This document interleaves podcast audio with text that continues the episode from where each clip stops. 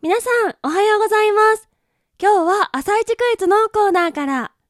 東京ディズニーランドのシンボルというと、シンデレラ城ですが、その高さは次のうちどれでしょう ?1 番、約30メートル。2番、約50メートル。3番、約70メートル。4番、約90メートル。ちなみにこれだけだとちょっと難しいのでヒントです。大阪万博公園の太陽の塔は70メートル。横浜コスモワールドの観覧車は一番高いところで112メートルあるそうです。さて答えはどれでしょう？答えは番組途中のコーナーでお話しいたします。それでは今日も参りましょう。アスナのモーニングラジオ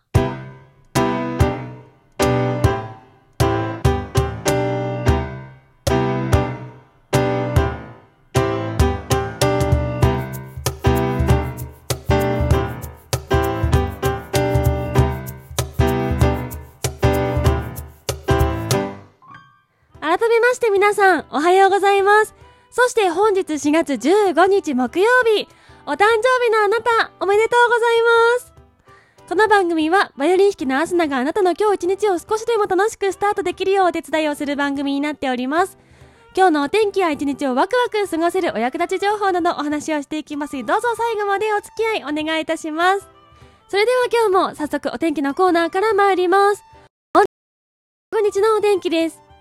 北海道は午前中に雪や雨が降りますが、午後は次第に晴れる見込みです。東北から九州はおおむね晴れるでしょう。沖縄はすっきりしない空となり、雨が降る時間帯もありそうです。ひんやりとした朝を迎えておりますが、日中は平年並みの暖かさなので調節しやすい服でお出かけください。東京都最高気温18度となっております。続いて花粉の情報です。本日は東北地方、北陸地方、東海地方、四国地方でやや多いという予想となっております。えーお住まいの皆様、ぜひ対策をしっかりしてお出かけください。それでは続いてのコーナーに参ります。毎日が記念日のコーナー。本日4月15日の記念日は、ヘリコプターの日、いちご大福の日、唐揚げくん誕生日、東京ディズニーランド開園記念日となっております。ヘリコプターの日。こちらはヘリコプターの原理を考え出したレオナルド・ダ・ヴィンチの誕生日にちなみに制定されております。ヘリコプターの仕組みや重要性の PR とともに、第二の空の足としての活躍を誓うことが提唱されております。近年はドローンの開発等でヘリコプターの仕組みに再度注目が集まっているそうです。続きまして、いちご大福の日。こちらは語呂合わせから来ております。良いいちごの日ということで、よが4、い、いが1、ちごの5が5ですね。よい、いちごということで、いちご大福の専門家集団、早稲田大学いちご大福研究会が制定しております。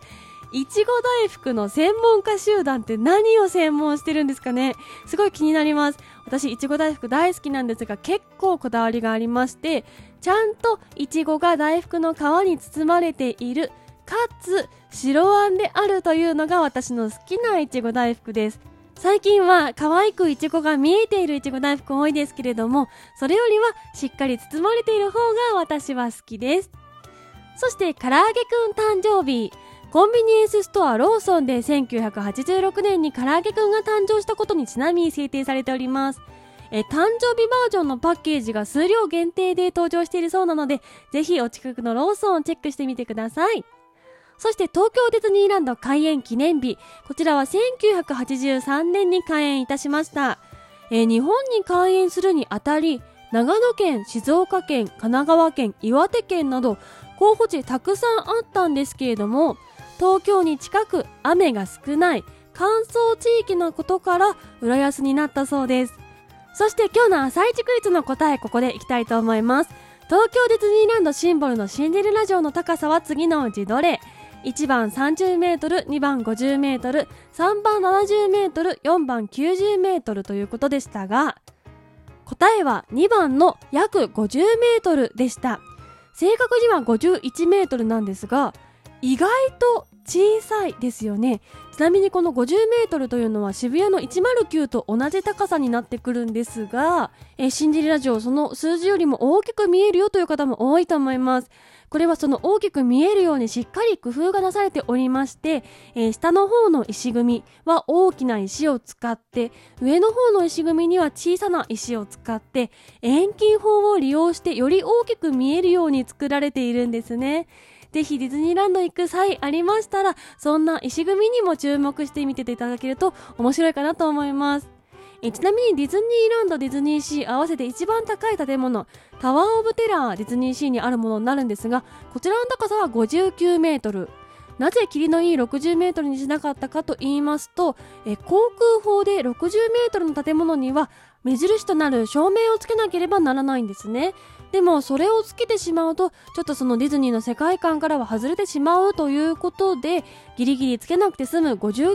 ートルになっているということなんだそうです。なのでディズニーランド全体で60メートルを超えるものはない。ホテルも含んでそうなんだそうです。ぜひそんなところもチェックしながら見ていただくと再発見あるかもしれません。それでは次のコーナーに参ります。チョコトトリビアのコーナー、えー、本日はヘリコプターの日にちなみましてヘリコプターの雑学お届けしていきたいと思います。皆さんヘリコプターという言葉どこで区切るかちょっと言ってみてください。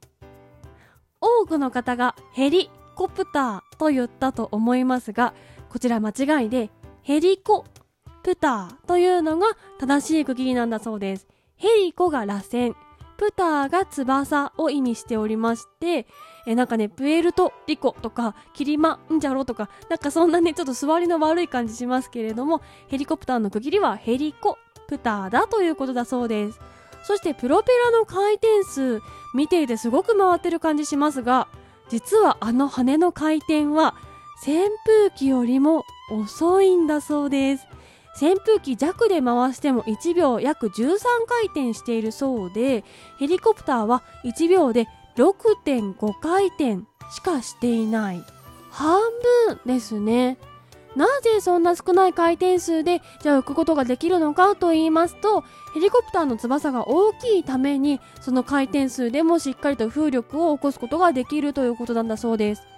扇風機でヘリコプター並みの風力を出すには100倍ぐらい速く回転しなくちゃならないということなので大きい翼だとそんな少ない回転でもしっかりとした風力を起こすことができるんですね。そして空中でエンジンが停止しても墜落しないというのがあります。こちらちょっと条件がありまして翼が破損していない場合に限るんですが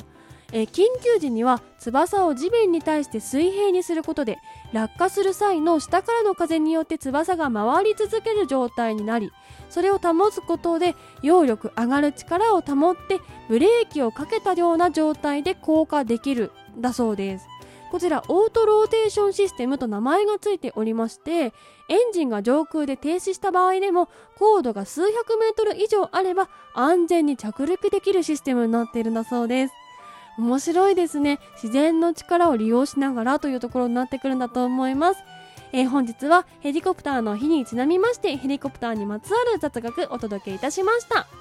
といったところで本日のモーニングラジオお別れの時間が近づいてまいりました。この番組は平日毎朝6時半に更新そして兄弟番組アスナのほろ酔い話が不定期で夜7時に更新そして生配信も不定期でやっております。ぜひ番組ポチッとフォローしていただきましてまたアスナの声に会いに来てください。ということで、今日は木曜日、もうすぐ週末ですね。えー、皆さん一週間お疲れ様です。もう少し頑張っていきましょうということで、それでは、いきますよ。今日も皆さん、頑張って、いってらっしゃい